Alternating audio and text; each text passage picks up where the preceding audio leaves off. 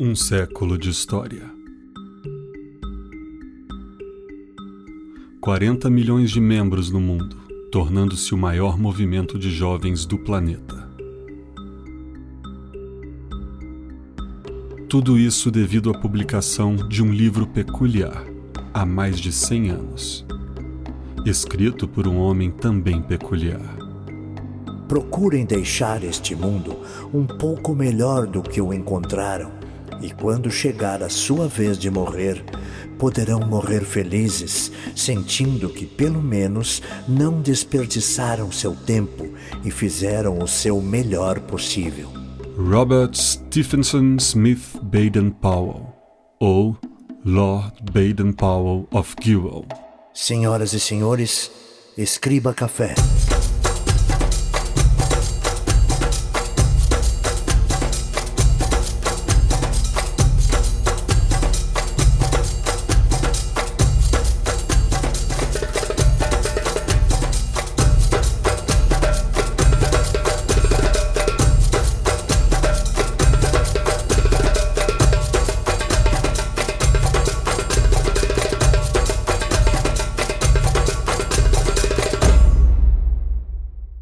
África do Sul, ano de 1899. Começava a Segunda Guerra dos Boeres.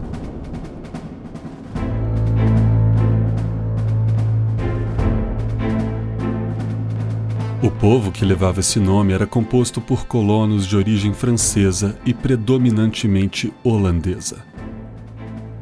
Essa era a segunda parte da guerra que teve início duas décadas antes, quando os boeres se revoltaram com as anexações promovidas em sua região pelos britânicos, naquela que ficou conhecida como a Primeira Guerra dos Boeres, e que resultou na independência da República do Transvaal.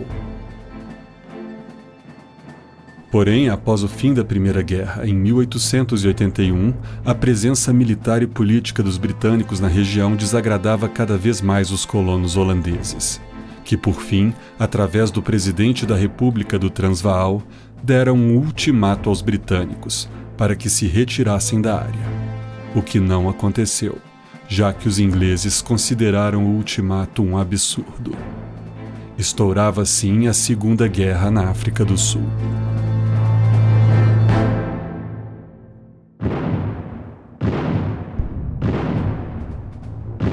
Com o armamento equiparado aos dos britânicos, os boeres, através de posições camufladas e táticas de surpresa, colecionaram várias vitórias no início dessa Segunda Guerra. E também ameaçavam uma vitória ao sitiar algumas cidades estratégicas. Sitiar cidades era uma tática muito usada desde a antiguidade e se resumia em cercar militarmente uma cidade ou castelo, impedindo assim que nada entrasse ou saísse da mesma o que resultava, com o tempo, na população começar a adoecer e morrer de fome, deixando a cidade com poucas opções. Sair de suas trincheiras ou muralhas para lutar em campo aberto com os atacantes, se render ou definhar até que todos morram. Uma das cidades sitiadas pelos boeres era Mafeking. Cinco mil homens comandados por Pierre Cronier mantinham o cerco à pequena cidade, que era defendida por aproximadamente 2 mil oficiais e soldados britânicos, sob o comando do então coronel Robert Baden-Powell. Baden-Powell se via numa posição um pouco complicada, já que por estar em menor número, sair das trincheiras e muros para enfrentar os boeres era uma derrota certa. Portanto, ele tinha que conseguir segurar o cerco até a chegada do reforço britânico para liberar Mafeking do cerco. Mas dependendo de como andava a guerra, o reforço poderia demorar, ou simplesmente nunca chegar. Assim, por sete meses, com vários truques e artimanhas, ele teve que manter os boeres em suas posições. Conseguiu isso usando sua grande imaginação para improvisar.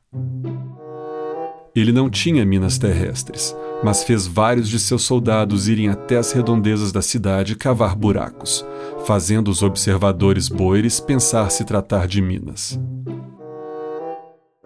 Também estacou troncos, dando a impressão de se tratar de obstáculos com arame farpado, apesar de ele não possuir arame farpado para uma empreitada dessas. Mas para quem observa de longe, todo esse teatro parecia real, somando mais motivos para evitar uma invasão e manter o sítio. Com o número reduzido de homens na cidade, Baden-Powell passou a utilizar os serviços de 18 meninos, com idade a partir de 9 anos, para realizar tarefas de entrega de mensagens nas linhas de defesa, auxílio nos hospitais e vigilância. Eles tinham seu uniforme próprio, eram bem treinados para suas funções e ficaram conhecidos como os cadetes de Mafeking. Baden-Powell ficou impressionado com a agilidade, coragem e dedicação com a qual os jovens cadetes faziam seu trabalho. O corpo de cadetes logo cresceu para 40 meninos. Boa parte usando bicicletas, pedalavam de um fronte ao outro levando mensagens importantes, algumas vezes sob fogo pesado. Baden-Powell teria perguntado certa vez a um dos meninos se ele não tinha medo de uma bala acertá-lo. No que ele respondeu: Eu pedalo tão rápido, senhor, que as balas nunca me alcançarão.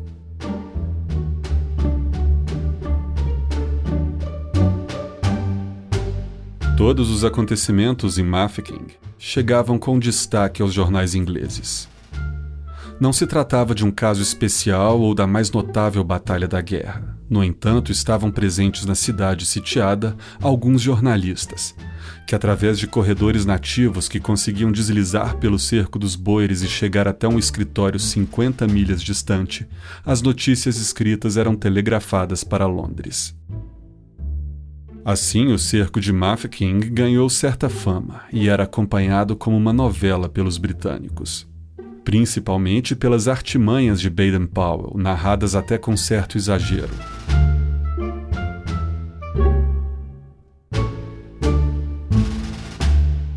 O homem por trás do coronel também era destaque. Seu carisma e a forma como lidava com as dificuldades foram noticiadas com frases como um homem em um milhão. De fato, havia até uma certa excentricidade na forma como Baden-Powell mantinha o dia a dia no cerco, sorridente, seguro de si e promovendo até peças improvisadas de teatro e jogos para manter a moral da tropa. Mas quem era esse homem?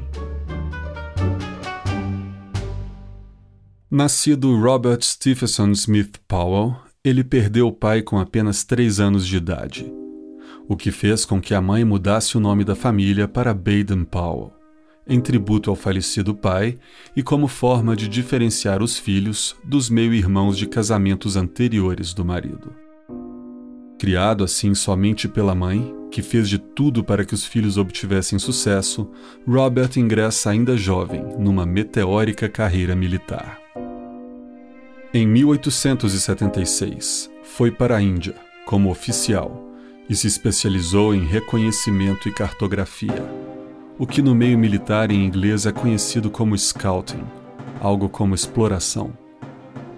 Seu talento e sucesso nessa área logo levou a treinar outros soldados. Escreveu então o Aids to Scouting, ou Auxílio à Exploração ele é promovido como o mais jovem coronel do exército britânico.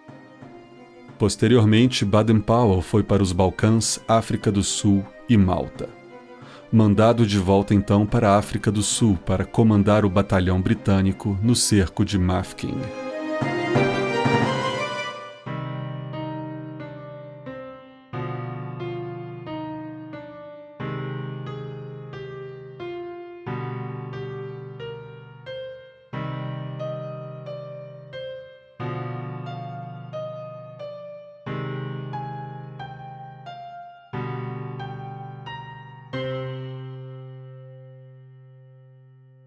Em novembro, já acontecia um revés para os boeres em outras frentes, obrigando Pierre Cronier a levar parte de seus homens para outra localidade, deixando o comando do cerco para J.P. Snyman. Apesar de então com menos homens, ainda assim os boeres representavam uma grande ameaça, e a defesa da cidade não podia relaxar. Com exceção nos domingos, pois em um acordo mútuo não havia batalhas nesse dia. Na primeira semana de maio do ano seguinte, chega a notícia de que uma coluna britânica com 1.100 homens estava a caminho para acabar com o cerco. Os boeres também estavam cientes dessa notícia e sabiam que teriam que conquistar Mafeking antes que o reforço britânico chegasse, acabando com qualquer chance de vitória. Assim, em 12 de maio, um destacamento do cerco sob o comando de um jovem oficial chamado Sarel Elof tenta tomar a cidade. São derrotados e Elof se rende. Ele é levado até Baden Powell, que o convida para a ceia. Em 16 de maio, oito milhas ao norte de Mafeking, a Força de Libertação Britânica derrota o restante dos boires. O cerco chegava em seu fim e a cidade fora libertada. A população britânica vibra com o desdobramento do cerco e Baden-Powell se tornava o homem do momento.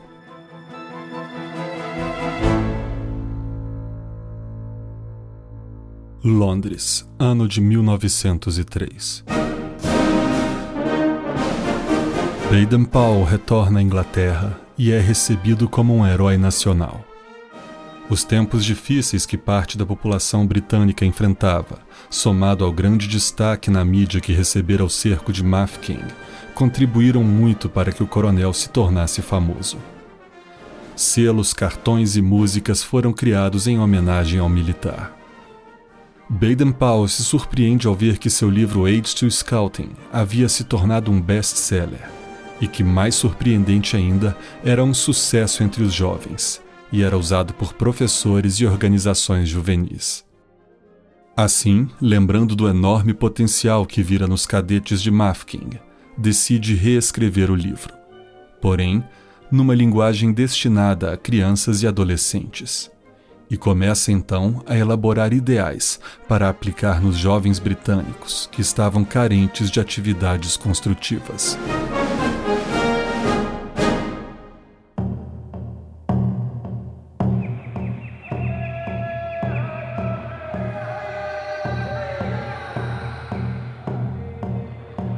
Enquanto isso, nos Estados Unidos, um ilustrador e naturalista de nome Ernest Thompson Seton criava um programa recreativo para jovens e crianças, que se baseava na vida ao ar livre de acordo com os nativos americanos e sua cultura. O programa se chamava Woodcraft Indians, e cada grupo que se formava era chamado de tribo. A primeira tribo fora fundada em Connecticut em 1902. Em 1906, Seaton viajou até a Inglaterra, à procura de interessados em seu programa. Lá se encontrou com Baden-Powell e lhe presenteou uma cópia do seu livro. Baden-Powell também lhe apresentou suas ideias, que dizia ter muito em comum com o objetivo do programa de Seaton. O programa de Seaton, junto com a experiência cultural e militar que Baden-Powell adquiriu em suas viagens pela Índia e África, influenciaram muito na elaboração de suas ideias. Porém, enquanto o programa de Seaton era puramente recreativo, Powell queria criar algo também educativo.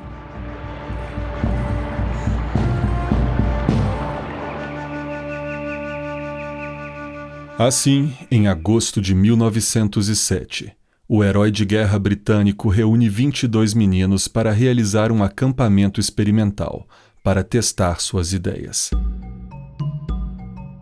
Não só o programa do acampamento era inusitado, como também a composição do grupo, já que tanto meninos abastados de escolas particulares quanto filhos da classe operária foram convidados a fazer parte do acampamento algo extremamente incomum para a época, mas que se tornaria um dos pilares do que Baden-Powell estava desenvolvendo. O acampamento ocorre então na ilha de Brownsea, numa parte da mesma onde os meninos não pudessem ver a parte edificada do continente, dando então a impressão de isolamento no meio selvagem. Na ilha, os jovens foram separados no que foi chamado de patrulhas, que receberam os nomes de animais, Wolves, Bulls, Curlews e Ravens. Cada patrulha tinha um líder, que recebera uma bandeira com a imagem do animal de sua patrulha e era inteiramente responsável pelo comportamento e comprometimento dos membros de sua patrulha. Cada membro também recebera uma pequena flor de lis de bronze, que deveria ser colocada em seus casacos. E depois de passar por alguns testes, como nós e técnicas de rastreamento, recebiam também um outro distintivo, onde estava escrito Be Prepared Esteja Preparado ou como foi adaptado para o português no Brasil, sempre alerta, que deveria ser posicionado logo abaixo da flor de lis.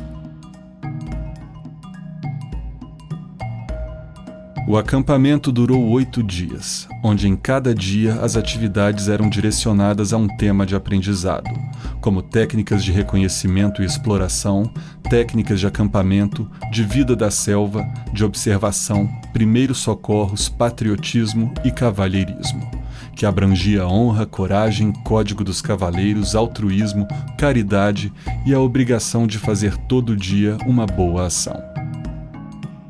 O último dia de acampamento foi destinado a jogos recreativos de todos os tipos.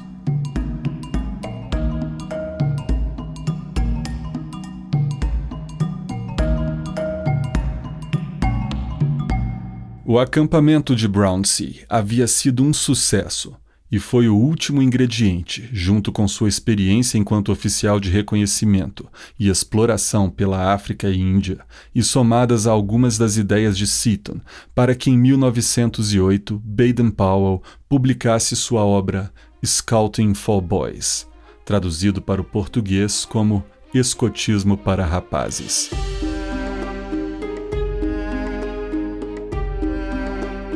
O livro fora dividido e publicado em seis fascículos e foi um enorme sucesso.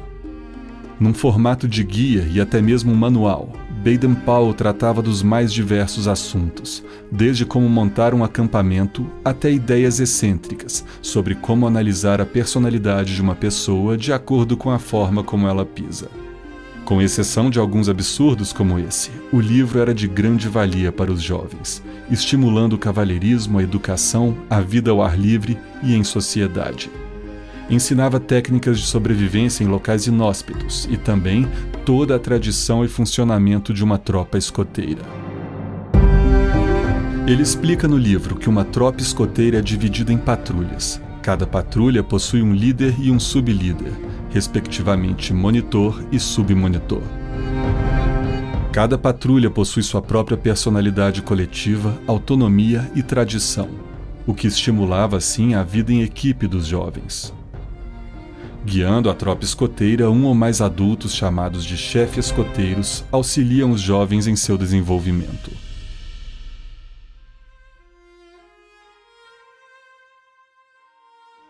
Em um trecho do livro, ele diz que o escoteiro nunca é pegado de surpresa. Ele está sempre preparado para todo e qualquer problema que surja. Daí o lema Be Prepared esteja preparado, que foi adaptado para o português como sempre alerta.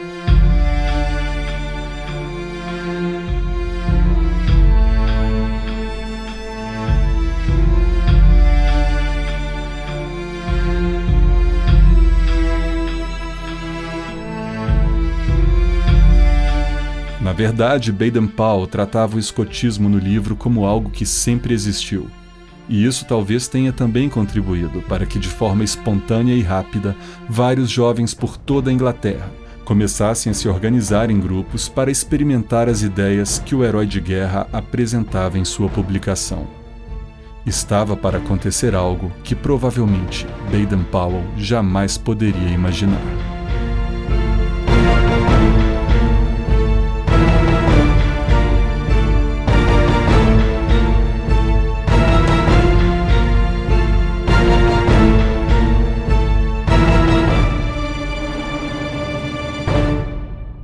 Inicialmente, Baden-Powell tinha concebido o livro para servir como auxílio, ou até uma forma de programa para que organizações que lidavam com jovens pudessem fazer uso. Porém, não foi esse o efeito que ele gerou, e o número de tropas escoteiras que surgiam por toda a parte foi tão grande que pouco tempo depois Robert foi obrigado a abrir um escritório para tratar de assuntos escoteiros, que não paravam de chegar até ele. Não só na Inglaterra, mas em várias outras partes do mundo o fenômeno acontecia.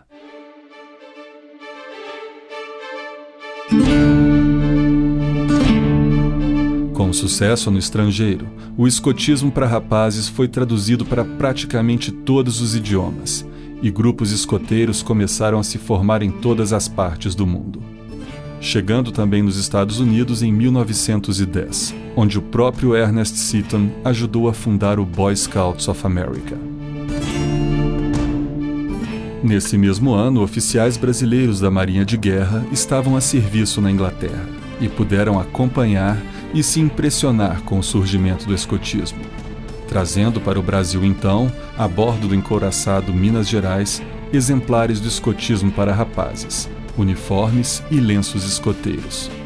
Fundaram então naquele ano o Boy Scouts do Brasil.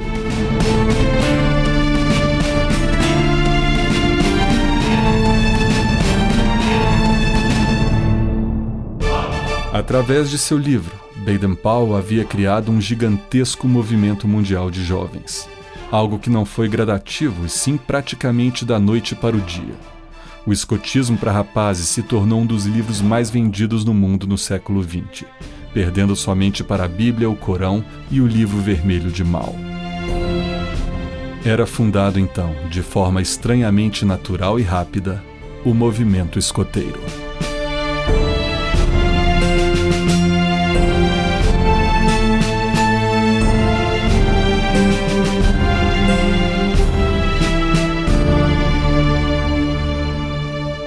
Ainda em 1910, com 53 anos, a pedido do rei, Baden-Powell se aposenta como militar para se dedicar unicamente ao movimento mundial que ele involuntariamente havia criado.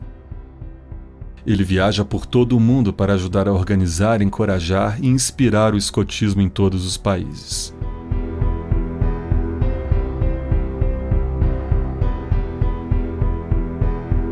Durante a Primeira Guerra Mundial, escoteiros patrulhavam a costa britânica como observadores. E alguns documentos sugerem que Baden-Powell desejava treinar os rapazes com mais de 15 anos com rifles, para que eles se tornassem a última linha de defesa no caso de uma invasão. Projeto esse que não foi aprovado pelo Comitê de Guerra, mas que dizem ter servido de inspiração para criar a tropa sênior ou seja, uma tropa escoteira para rapazes com mais de 15 anos, já que o jovem sai da tropa escoteira ao completar essa idade.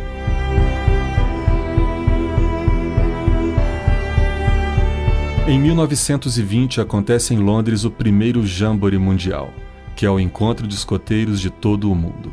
Estavam presentes no evento escoteiros de 33 países e Baden-Powell é aclamado por unanimidade como escoteiro-chefe mundial. Nesse ano, Robert também compra o Giro Park para se tornar um centro internacional de treinamento de líderes escoteiros. E é fundado também o Escritório Mundial do Escotismo, ajudando a organizar o movimento por todo o planeta. Em 1922, o escotismo já contava com mais de um milhão de membros, de acordo com o primeiro censo escoteiro realizado em 31 países.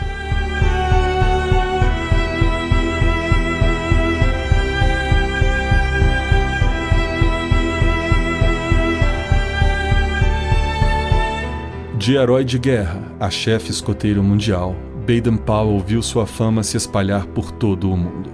Continuava escrevendo livros e guias para o escotismo e sua dedicação não tinha fim. No terceiro Jamboree Mundial, o reconhecimento chega na forma de um título de nobreza. O rei George V o eleva a barão, passando a ser conhecido então como Lord Baden-Powell of Gilwell.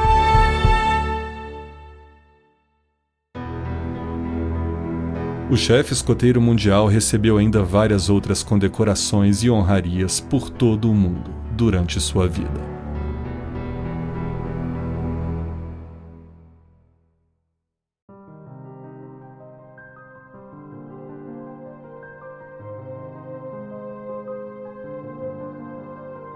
Em 1938, já com a saúde debilitada, Baden-Powell volta para a África continente que tinha tanto significado para ele, e passa a viver no Quenya. Era para ser um local de descanso, porém, ele não deixou de escrever e desenhar até os seus últimos dias. Foi então que, em 8 de janeiro de 1941, aos 83 anos de idade, Lord Baden-Powell of Gilwell, herói de guerra, autor de um dos livros mais vendidos do planeta, fundador de um enorme movimento mundial de jovens e chefe escoteiro do mundo, morre.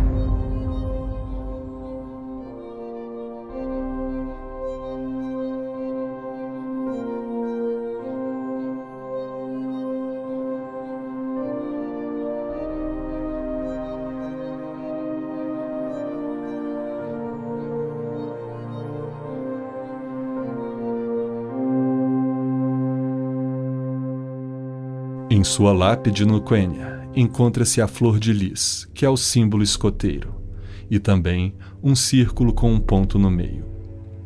Esse é um sinal de pista usado pelos escoteiros para deixar mensagens em trilhas ou florestas. E esse símbolo em questão significa voltei para casa.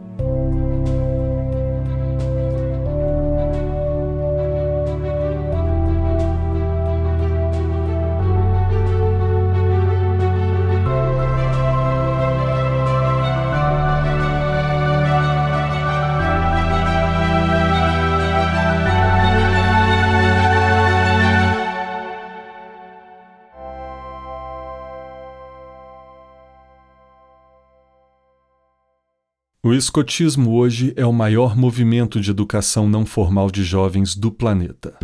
Com mais de 40 milhões de membros por todo o mundo, ele pratica a máxima aprender fazendo e cria um mundo melhor através de pessoas melhores através de técnicas escoteiras para a vida ao ar livre, como acampamentos, expedições e atividades voltadas ao meio ambiente, bem como jogos, atividades sociais e democráticas.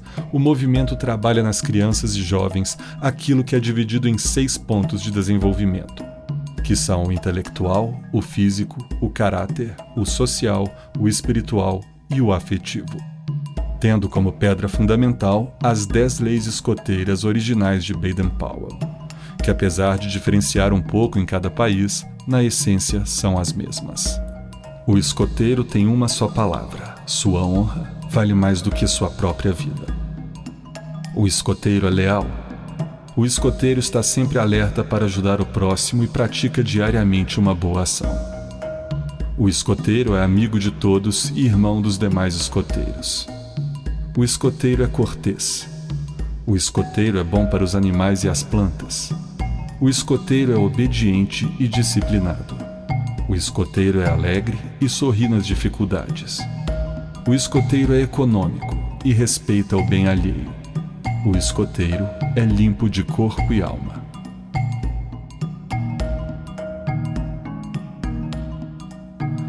O escotismo diverte e cria jovens melhores.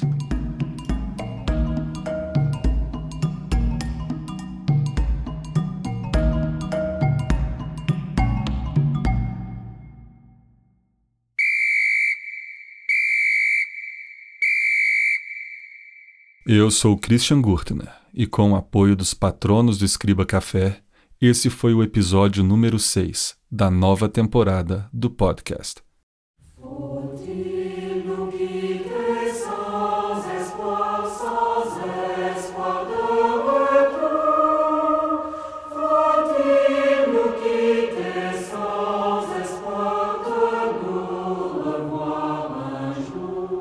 Acesse em escribacafé.com e no post desse episódio você tem acesso à trilha sonora, bibliografia e links para se aprofundar mais sobre o assunto. Deixem também seus comentários sobre esse episódio, eles são importantes e construtivos para gerar discussões enriquecedoras. A todos que me ouvem, um grande abraço, sempre alerta e fiquem em paz.